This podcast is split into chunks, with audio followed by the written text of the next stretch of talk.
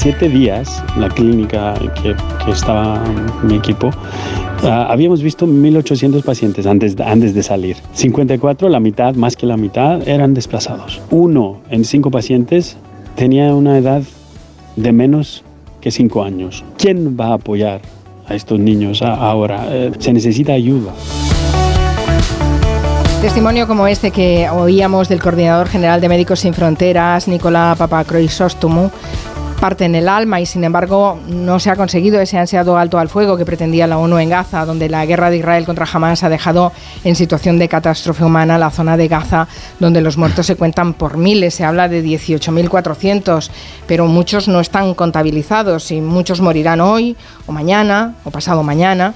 No solo son los bombardeos o el combate cuerpo a cuerpo, es el cerco, sin agua, sin luz, sin combustibles, sin comida, sin ayuda, porque hasta eso está restringido por Israel. De Gaza acaba de llegar Ricardo Martínez, que es coordinador de logística de Médicos Sin Fronteras. Bienvenido, Ricardo, ¿cómo estás? Hola, buenas tardes, muchas gracias. Bien. Hemos hablado varias veces en este programa con Médicos Sin Fronteras que trabajan en zonas cercanas, en los campos de refugiados de Cisjordania, en Jerusalén, en Jenin, pero eh, tú estabas ahí en, Gaza, has conseguido salir, supongo, por el único paso por el que se puede ahora salir, por el sur, en Rafah. En Rafah. Porque ¿cuánta gente puede salir cada día y abandonar Gaza, Ricardo? Ahora mismo las restricciones de entrada y de salida son más ligeras que eran al principio no hay, una vez que se coordina y se organiza con, Israel y con Egipto, el, número de, salidas y entradas se puede, se puede, se puede gestionar. Hace em, un mes y medio, cuando nosotros eh, llegamos hasta allí, nos costó más de dos semanas tener los permisos. O sea, en este sentido sí que podemos decir que ha habido un avance en, eh, las entradas y salidas de los, ah, los, humanitarios y también de, las, de los enfermos eh, y personas que tienen doble nacionalidad. Médicos Sin Fronteras lleva mucho tiempo trabajando en, esa zona del mundo, pero después de los atentados de Hamas en Israel, el, 7 de octubre, por lo que cuentas, eh, a vosotros os movilizan y os vais para allá, supongo que para hacer labores de, apoyo de los compañeros que ya están ahí, incluso compañeros que son de gazatís. Eh, es, así, ¿no? Más o menos como, funciona. Hacéis eh, turnos por relevos y te toca cuando ya hace tiempo que, están bombardeando Gaza. Tú llegas a una franja que está siendo bombardeada. No lo podía describir mejor, Carmen. Ese es exactamente el escenario. Eh, en Médicos Sin Fronteras lleva allí 40 años, en Gaza. Eh, después del 7 de octubre ha continuado su intervención ininterrumpidamente gracias a los compañeros que tenemos, que tenemos allí y una vez que pudimos eh, reunir un equipo con, de expertos, como la mayoría de, todos ellos eran, eran cirujanos, anestesistas, uciólogos, responsables de, unidades de emergencia, fuimos allí para dar continuidad al proyecto que, estaban haciendo nuestros compañeros, tanto en el norte como en el sur, que es donde hay presencia de, todo, eh, de Médicos Sin Fronteras por todo el país. Lamentablemente, muy a nuestro pesar, no pudimos tener acceso a la parte norte del país, donde sabemos que hay, hay una gran población aún todavía que tiene miedo de, de huir, que no pueden por distintos motivos, y cientos de miles de personas y por falta de, estos permisos, de estos accesos para llegar hasta allí no, pudimos. Con lo cual nos tuvimos que, ubicar en Han Yunis, ¿eh? donde era la, zona más cercana, que, la zona más cercana a la zona donde no teníamos acceso allí. Y estuvimos en, y estamos en Han Yunis y en, y en Rafah, también en Deribala, que es la parte central de, Gaza, en estas tres localizaciones. Desgraciadamente quiero insistir que no podemos estar en el norte porque si la situación es eh, terrible en el sur, en el norte no nos podemos ni imaginar lo que estará sufriendo la gente allí.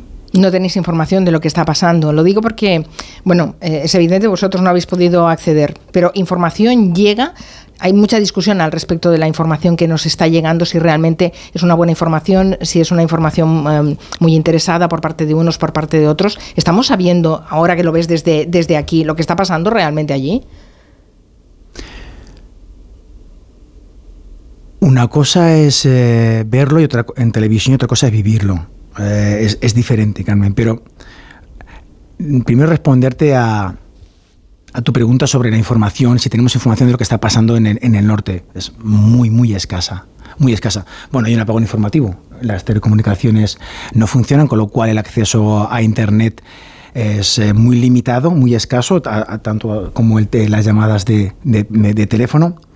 Pero aún así mm, conseguimos tener contacto con los compañeros. Te puedo decir que ayer, día 12 de diciembre, eh, después de tres días de asedio, el ejército israelí entró en el hospital Al-Amal, en el norte de, Gaza, detuvo al director del hospital y a 70 empleados, a 70, a 70, personas, a 70 eh, enfermeros, personal medical del hospital, que se los ha llevado para, para, interrogarlos. Al resto de, personal medical del hospital eh, los obligaron a salir con, eh, con los enfermos vaciaron el hospital y los dejaron en una casa a su libre eh, amparo, sin luz, sin agua, sin comida y no tenemos más información, con lo cual la información nos llega y cada vez es mucho más preocupante. Cuanto más tiempo pasa, eh, más preocupante es porque mm, más gente eh, está en riesgo de, morir por esta falta de, ayuda y por esta falta de, información que, tiene, que, tenemos para poder ayudarles. Mm. ¿Por qué son los hospitales, los eh, sanitarios y las organizaciones humanitarias un objetivo prioritario en esta guerra? Bueno, en realidad, Carmen, todos son objetivos. O sea, en Gaza no hay zona eh, zona eh, libre, no hay zona eh, que no esté dentro, de, dentro del alcance de los misiles. Donde vayas, sabes que estás tomando el riesgo de ser alcanzado por un misil. Los hospitales, bueno, todos, de todos es conocido como la, retórica ¿no? de, los, de los túneles y de los, y de, la, de los escondijos de, de Hamas. Entonces es ahí que ellos están intentando encontrar eh, en los hospitales que hemos estado nosotros, eh, tanto en, en, eh, en, Al, en, Al Nasser, por ejemplo, que estamos trabajando. Tenemos en Al-Aqsa equipos, tenemos equipos también en Al-Sabura, en Rafah. No tenemos constancia de ninguna presencia de, de túneles ni de ni de otras, eh, de otras personas relacionadas. Cuando empieza eh, esa ofensiva después de los atentados del 7 de octubre y se empieza a bombardear eh, Gaza y además desde el gobierno de Israel se dice que se va a acabar con ellos, porque hay que acabar con todos, em, no solo son los bombardeos sistemáticos que destruyen todo tipo de edificios, hospitales, escuelas, hemos visto recientemente otra escuela de la ONU que ha salido, ah, bueno, ha quedado absolutamente destrozada, sino que también hay un, hay un estado de de, cerco todavía más, eh, más complicado del que lleva arrastrando todos estos años la franja de Gaza. No se permite, se corta el agua, se corta la luz, no se permite la entrada de alimentos, no se permite la entrada de medicamentos ni ningún tipo de ayuda humanitaria. ¿Con qué sobrevivíais? ¿Con qué se sobrevive? Porque vosotros teníais en vuestros almacenes material, pero eso se debe haber acabado ya. Mm, verdaderamente es muy difícil intervenir allí porque todo lo que, toda la exposición que has hecho es, eh, es, cierta. Va entrando ayuda con cuentagotas. No se puede considerar ayuda, ayuda humanitaria lo que, lo que estamos recibiendo. Nos valemos de los, de, los medicamentos que teníamos anteriormente para poder eh, eh, intervenir y de lo poco que va entrando. Vamos siendo, ah, intentando ayudar con los mínimos medios que disponemos para tal. es, es indispensable es indispensable, es fundamental que se abran las fronteras. En Rafah, cuando salimos nosotros el viernes, había 700 camiones esperando. Pero ¿por qué no se abre tampoco la frontera del sur de Carsalón? ¿Por qué no se abre? ¿Por qué no dejan pasar la ayuda humanitaria que está necesaria para, para esta gente que está en estas necesidades que tú has descrito, que has descrito muy bien? Bien has dicho de los números oficiales de 18.000 estos números son números.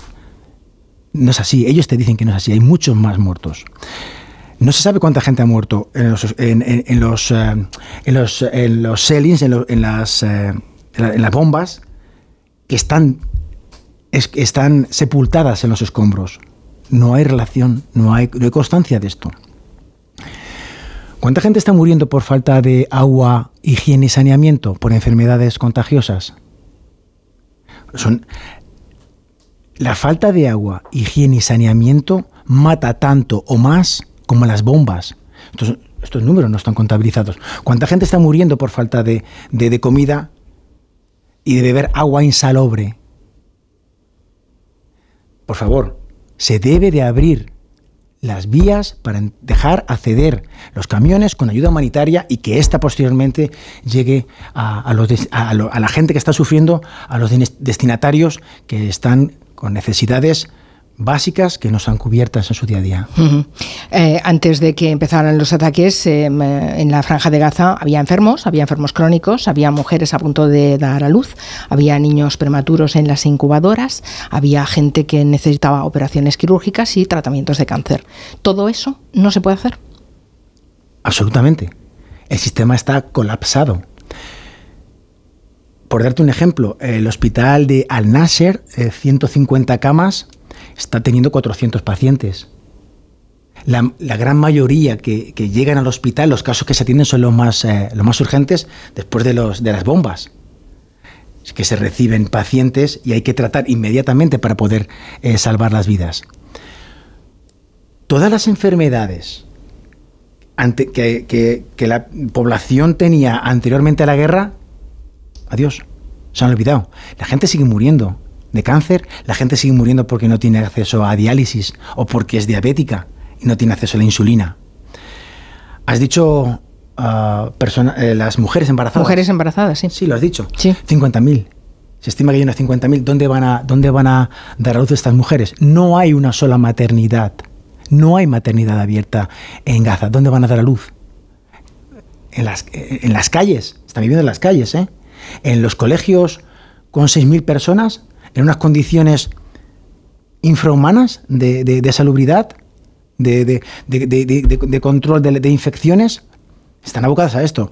Nosotros, en Médicos Sin Fronteras, estamos colaborando en la, reapertura de, centros de salud para poder eh, descongestionar los hospitales y también estamos ahora mismo montando una maternidad, la primera maternidad si me permites decirlo, que se va a establecer con 18 camas, que es nada para lo que se necesita, pero por lo menos estamos empezando.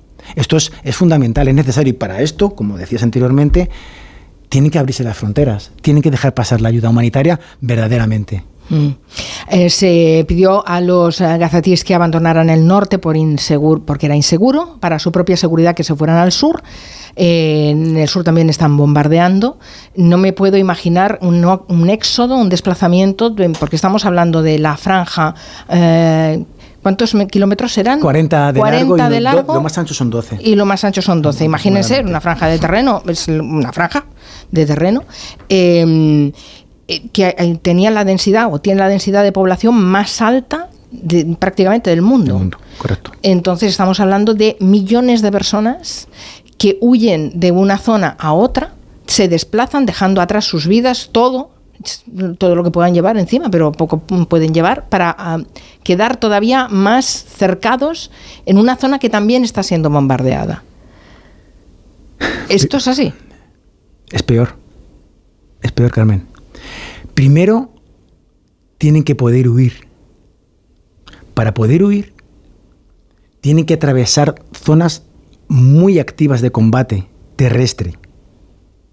Ya están arriesgando su vida, solo por el simple hecho de tomar esta vía que tiene que pasar forzosamente sí o sí por batallas que se están dando y que son muy audibles entre, entre los dos bandos. Si consiguen salir con vida de esta parte, luego tienen que pasar los distintos eh, puntos de reconocimiento de checkpoints establecidos para hacer el, para mm, estar seguros de que no se le están pasando terroristas de jamás en la población. Son muy severos. La gente tiene miedo de, tiene miedo de exponerse a esto porque eh, mínimo error, mínima distracción mínimo que no sigues eh, la directriz que te han marcado, estás muerto. Por esto que sigue habiendo más de 100.000 personas en el norte, tienen miedo de huir. Bueno, si consigues salvar estas dos, eh, eh, estas dos verdaderamente dificultades, vas a bajar a Han Yunis o a, Rafa, donde hay aproximadamente, según cifras oficiales de Naciones Unidas, un millón mil personas. En una zona donde anteriormente 250.000, 300.000 personas.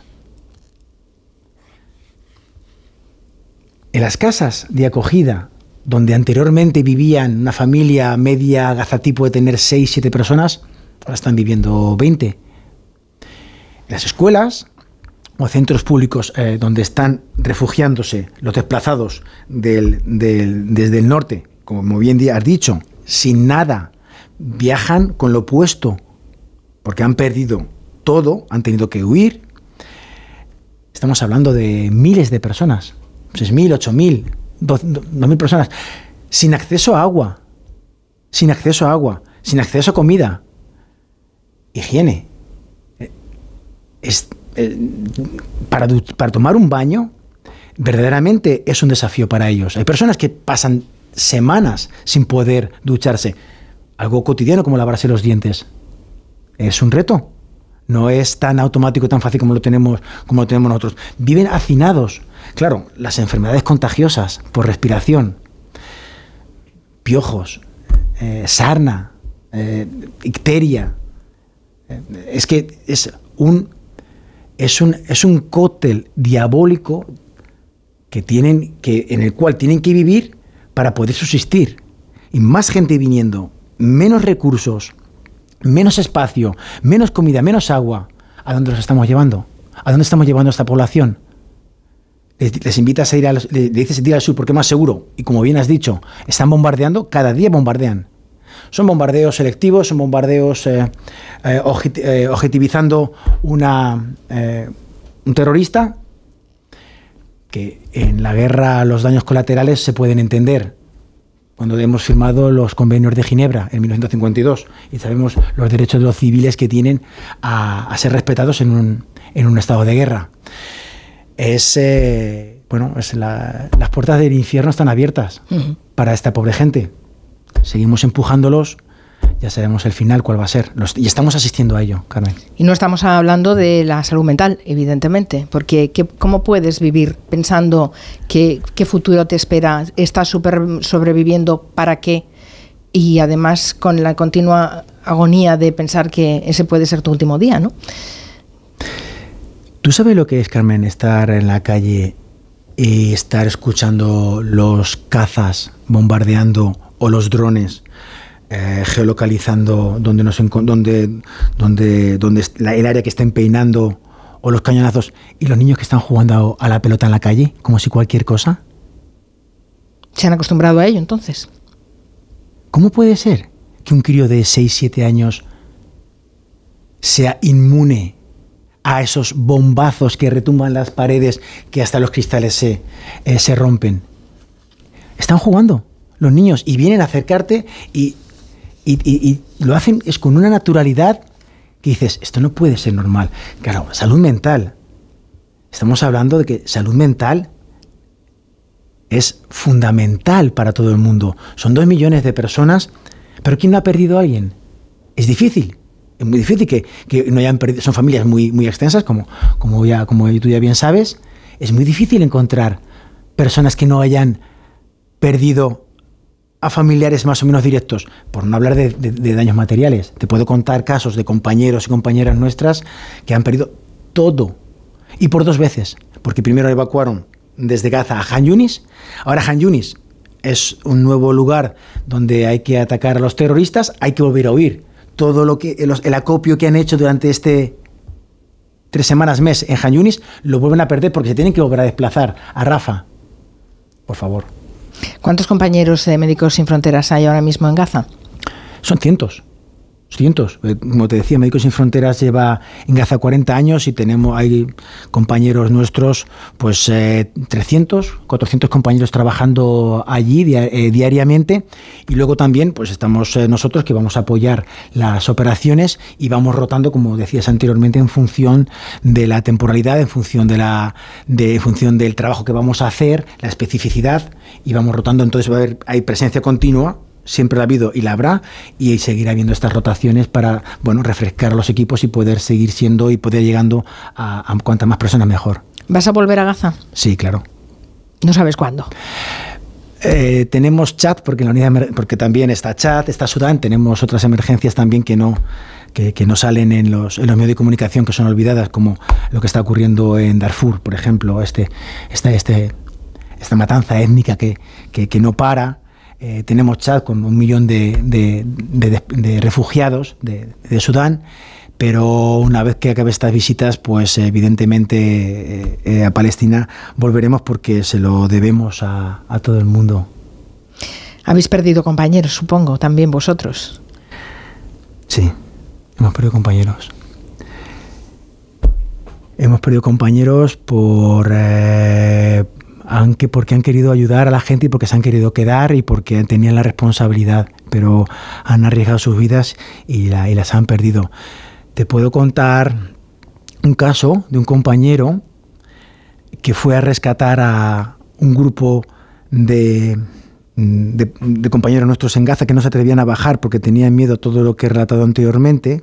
Y la noche antes de salir me dijo, Ricardo, el 90% de posibilidades es que no vuelva. Dame un abrazo fuerte.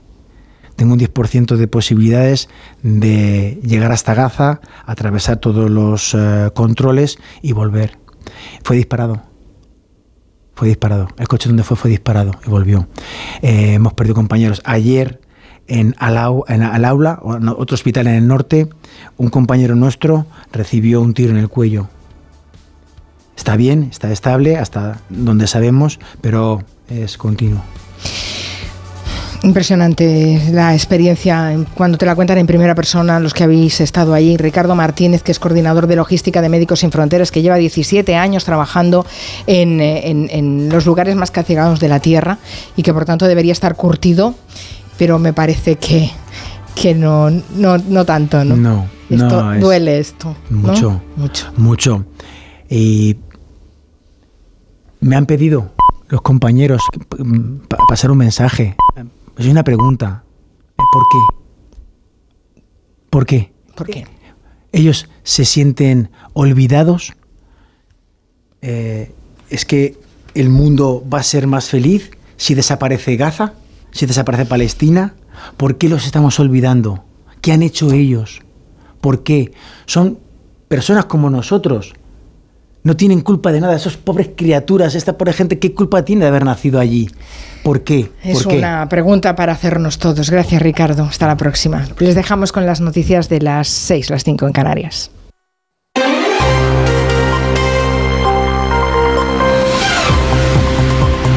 Noticias en Onda Cero. Buenas tardes. La jornada económica tiene como principal